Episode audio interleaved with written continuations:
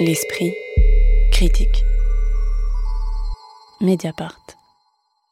On poursuit avec Feu Follet le titre du nouveau film du toujours surprenant réalisateur portugais João Pedro Rodrigues, auteur notamment de O Fantasma ou L'ornithologue, pardonnez ma prononciation du portugais. Un titre bien trouvé pour un film dansant dans lequel les flammes sont à la fois celles qui ravagent les forêts du pays et celles qui enflamment les corps et les cœurs de deux pompiers, l'un blanc et l'autre noir, l'un étudiant en histoire de l'art et l'autre en sciences sociales, l'un issu de la colonisation portugaise, l'autre prince descendant de la plus haute aristocratie. Le film démarre au sein de la famille royale portugaise qui n'a toujours pas digéré l'avènement de la République en 1910 et se déplace ensuite à l'intérieur d'une caserne de pompiers après que le jeune prince a annoncé à ses parents sa décision de devenir un simple soldat du feu pour combattre les incendies qui détruisent les forêts du pays et abattre les arbres qui suscitent chez lui un désir charnel. Le prince, à peine sorti de l'adolescence, découvre alors et simultanément au contact de son bel instructeur les gestes qui sauvent et les gestes qui emportent, comment lutter contre les flammes réel et accueillir le feu métaphorique.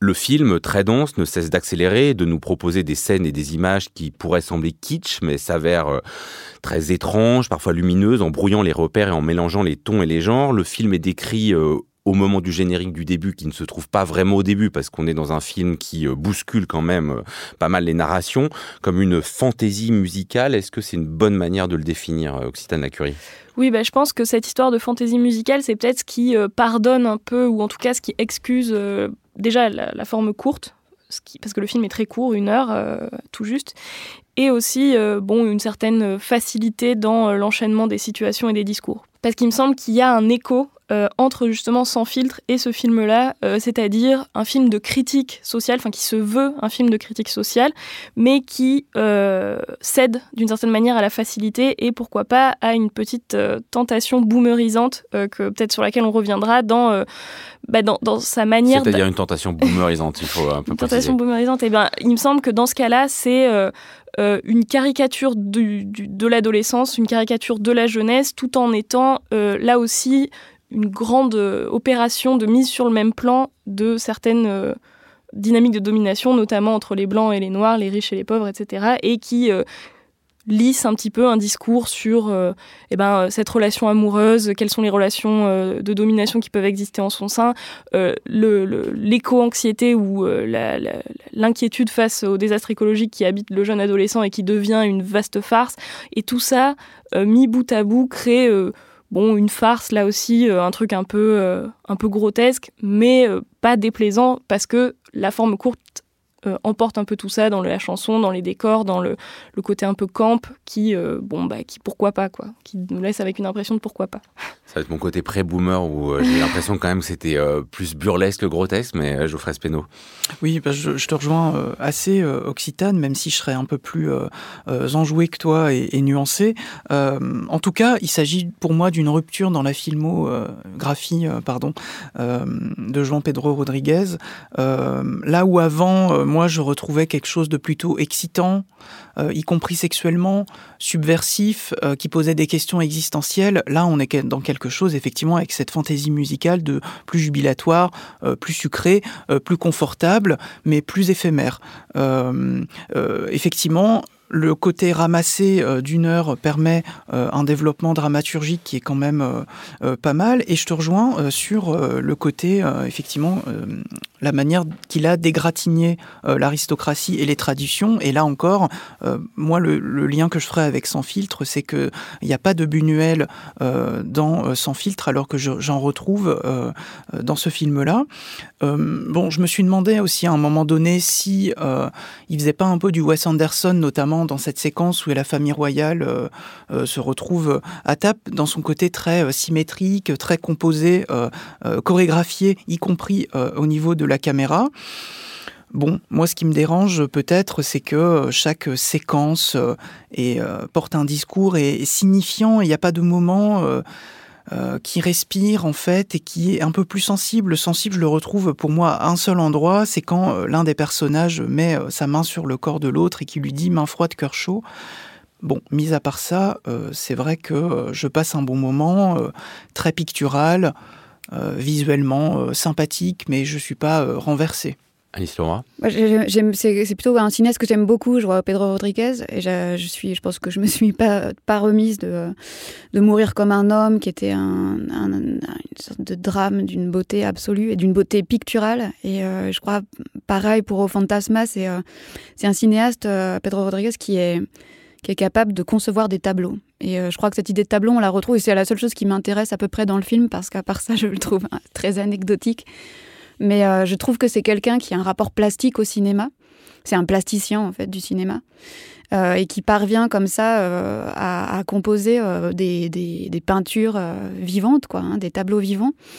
Et je trouve que en fait ces films tiennent le coup quand il y a quand il y a une tension avec un récit, quand il y a une tension dramatique et qu'il arrive à nouer ces tableaux, comme c'était le cas dans Mourir comme un homme avec des avec des récits qui nous, qui nous tiennent euh, tout au long du film. Ici, il me semble que la difficulté, c'est qu'il n'a pas de récit. En fait, il met un petit peu euh, de tout. Donc le film est à la fois très contemporain et très anachronique, c'est-à-dire que euh, on commence en 2069, qui est pas du tout une année érotique, puisque c'est l'année de la mort du personnage une année aussi de, c'est un peu une fin du monde quoi. Et puis on retourne dans la jeunesse de ce personnage où on retrouve un petit peu tous les thèmes de notre euh, présent à nous, euh, c'est-à-dire euh, la pandémie, les incendies, le réchauffement climatique, Greta Thunberg, tout ça mélangé dans une sorte de de, mauvaises recettes qui fait émerger pas grand-chose, c'est-à-dire ni des enjeux politiques, ni même, un, ni même vraiment un personnage, puisque ce petit prince, il est quand même très très falot. Et puis, euh, ce qui lui arrive, euh, au fond, euh, ne, raconte pas grand-chose. Donc, pour moi, en fait, les seules vraies belles scènes du film, c'est ces scènes de chorégraphiques, en fait, dans lesquelles les, pompiers, qui, je crois, d'ailleurs, sont de vrais pompiers, qui ne sont pas des, acteurs, jouent ces, toiles, ces peintures célèbres, nues dans la caserne. Et ça, c'est absolument magnifique, de même que la chorégraphie ensuite. Oui, c'est ça, il y a quand même un enchaînement de scènes, je vous trouve un peu dur. Alors après, peut-être que narrativement, ça fonctionne pas complètement, que politiquement, on peut revenir sur les discours. Mais il y a ce, ce, début où alors, c'est à la fois un peu d'ironie sur ce moment du confinement où certains s'amusaient à rejouer des tableaux célèbres, mais là, il en fait quand même tout autre chose, donc avec ces pompiers qui se mettent à essayer de faire deviner au prince euh, qu'est-ce qu'ils sont en train de faire comme toile de grand maître, mais en les érotisant. Et, euh, et puis cette scène un peu centrale, effectivement, d'une chorégraphie dans la caserne de pompiers, qui fonctionne très bien à la fois chorégraphiquement et euh, cinématographiquement, il me semble, Occitane Curie. Là, il teste une nouvelle manière d'utiliser euh, l'histoire de l'art euh, dans ce film, c'est-à-dire que dans ses autres films, il y a quelque chose de beaucoup plus iconique avec, il transforme ses personnages en icônes à l'issue d'un d'un parcours euh, effectivement dramatique, euh, comme tu disais Alice, euh, notamment dans Mourir comme un homme. Là, c'est beaucoup plus bouffon, c'est-à-dire que les tableaux sont des, des jeux érotiques ou des parodies. Enfin, c'est beaucoup plus sur le thème de la parodie que ça va se que ça va se jouer. Il y a quand même un moment où son utilisation habituelle entre guillemets de l'histoire de l'art fait retour. C'est un moment de séduction qui prend la forme d'un tableau qui est l'enlèvement de Ganymède, où c'est le prince qui fait Ganymède et le pompier qui l'enlève comme ça sur son dos. Et là, c'est on renoue avec euh, l'érotisme euh, iconique en quelque sorte d'un Joao Pedro Rodrigues que, dont on a l'habitude dans ses autres films. Alors que dans tout le reste euh, de Feu Follet, ben, voilà, le, il retourne complètement ce qu'il faisait habituellement avec l'histoire de l'art pour en faire quelque chose de, de, ouais, de farcesque, quoi, ce qui est assez surprenant et qui peut-être était euh, quelque chose qu'il avait envie de tester dans une forme plus courte, dans quelque chose de plus comique, enfin quelque chose qui l'amusait plus à faire. Enfin, ça change vraiment. Il y a une rupture dans sa filmographie. Je suis assez curieuse de voir ce que, ce que ça va donner ensuite, du coup. Euh, enfin, si c'est un, un retournement. Mais ce côté farcesque, il, il, vous, a, il vous a dérangé, euh, Geoffrey Spénaud? Parce que moi, j'ai l'impression qu'il y a quand même, à la, à la, fois, effectivement, des ruptures de ton euh, constantes, mais que euh, on, passe assez facilement d'un registre à l'autre, et que peut-être que c'est pour faire passer le manque de récit dont parlait Alice Leroy, mais aussi une forme, voilà, une, une, forme un peu plus libre, plus courte, plus joyeuse aussi. Absolument. Non, non, j'y prends énormément de plaisir. Je trouve que ça fonctionne vraiment très, très bien. Bon, je, ce qui gâche un petit peu euh, tout ça, c'est que c'est toujours emprunt euh, d'un discours auquel euh, j'adhère la plupart du temps, mais qui me laisse très à distance de manière sensible. C'est-à-dire que par exemple, si on prend la scène de sexe, bon, qui est pour moi absolument exemplaire à cet endroit-là, c'est-à-dire qu'avant il explorait pour moi le désir, alors que là, euh, bon, avec ces, effectivement euh, ces sexes prothésés, cette caméra qui tourne autour d'eux, c'est à la fois très pudique et très frontal. Oui. gay post-colonial au milieu de, de, la forêt dévastée par les incendies. Enfin, je sais pas si on se rend compte de ce que c'est. C'est la quintessence du film, en fait. C'est ça. Et, et, moi, bon, ce qui vient gâcher ça, c'est que bon, bah, vous, ils s'insultent. Euh, avec euh, des choses qui sont politiquement euh, pas correctes, on va dire. Et là, le film perd un petit peu. C'est-à-dire je me dis, quel est le discours derrière tout ça? C'est un petit peu trop. Alors que bon, effectivement, dans Au Fantasma, Odette, Mourir comme un homme, effectivement, bon, ben, on ressort avec quand même porté par des questions existentielles et, de désir, euh, ça vient nous, renverser à cet endroit-là. Après, bon, il, a le droit de, faire effectivement autre chose. Moi, j'y trouve un petit peu moins mon compte, mais c'est pas pour ça que ça fonctionne pas. Et je vous rejoins sur le côté euh, pictural très réussi. Euh, les scènes de danse sont assez belles et, elles nous emportent. Pour le coup, moi, je trouve que c'est là qu'il est juste et qu'il est assez drôle dans cette, scène de sexe où, tout à coup on a tous les ingrédients, à la fois la forêt royale calcinée le prince et le gueux, euh, enfin, c'est-à-dire le prince et le pompier, euh, euh, la sexualité, mais qui est en même temps une sexualité prise dans des rapports de pouvoir, c'est-à-dire la, différence sociale et raciale entre eux et qui est soulignée par ce langage fleuri et raciste, qui en, quelque sorte opère le contre-champ absolu de ce, ce, grand tableau du XVIIIe siècle qui ouvre le film et qui revient d'ailleurs à plusieurs reprises dans le film, qui est cette peinture qui représente la, je crois, la reine du Portugal et son zoo humain, et où on voit euh, tous ces, ces nains, en fait, cette collection de, de nains euh, noirs qu'elle euh, qu'elle exhibe un petit peu comme des, comme des monstres.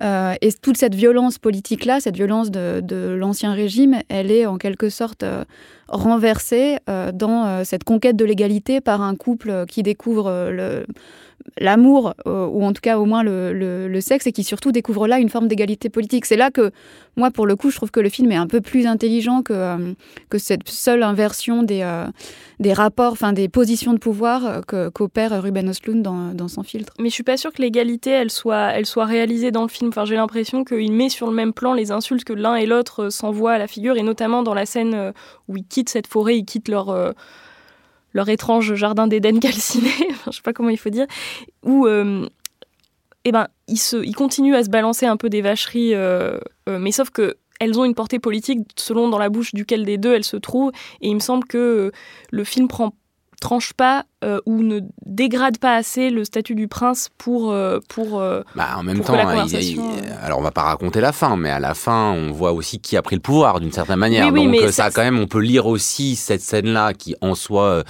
où ils sont sur des positions symétriques même s'ils s'injurient politiquement avec des fois des propos racistes. Mais à la fin voilà on, si on se projette dans le, futur de ce film c'est quand même le postcolonial mm. les post qui a pris le pouvoir. Mais je, je, rejoins assez Occitane, finalement, c'est là où le film me dérange, c'est-à-dire qu'effectivement, dans les faits, euh, le pouvoir euh, revient à la République et pas à la royauté à la fin, mais euh, j'ai l'impression quand même que le, régime discursif du film, effectivement, en mettant sur le même plan ces insultes, alors qu'elles elles ont, elles sont chargées d'une histoire et de domination, comme tu le dis, mais au-delà de ça, c'est aussi cette scène, effectivement, où ils s'insultent pendant le sexe, et si c'est pour dire, plutôt comme j'ai l'impression, Alice, tu le dirais, c'est-à-dire témoigner du fait qu'on en est héritier euh, de, cette histoire-là et qu'on doit bien se débrouiller et qu'effectivement euh, on s'insulte pendant le sexe, bon, ok, pourquoi pas. Si c'est en revanche pour dire, ah bah regardez, on aurait peut-être pas le droit de s'insulter pendant le sexe aujourd'hui ou et, de dire je fais exploser cet interdit, je trouve que bon là le, film me, dérange un petit peu plus. Dernière question, Le Feu Follet, c'est un film célèbre de Louis Malle. Vous y voyez la moindre référence ou c'est juste de, ça fait partie de l'insouciance euh, du, film de Rodriguez? Moi, j'en vois pas nécessairement puisque le film de Louis Malle, c'est sur un, dandy. Enfin, c'est tiré du livre de Drieu La Rochelle, si je me trompe pas, et, et c'est Enfin, c'est l'histoire d'un dandy désœuvré. Bon, à la limite, peut-être qu'il y a cette dimension du dandisme ou de la posture euh, qui est celle du, du jeune prince et qui. Mais bon, après, est-ce que c'est pas surinterpréter un lien qui, qui moi me paraît pas évident? Voilà, je n'irai pas plus loin que ça. Feu follet de Jao Pedro Rodriguez avec notamment Mauro Costa et André Carbal dans les rôles principaux. C'est sorti sur les écrans il y a déjà dix jours, mais c'est encore visible dans plusieurs salles. L'esprit critique. Mediapart.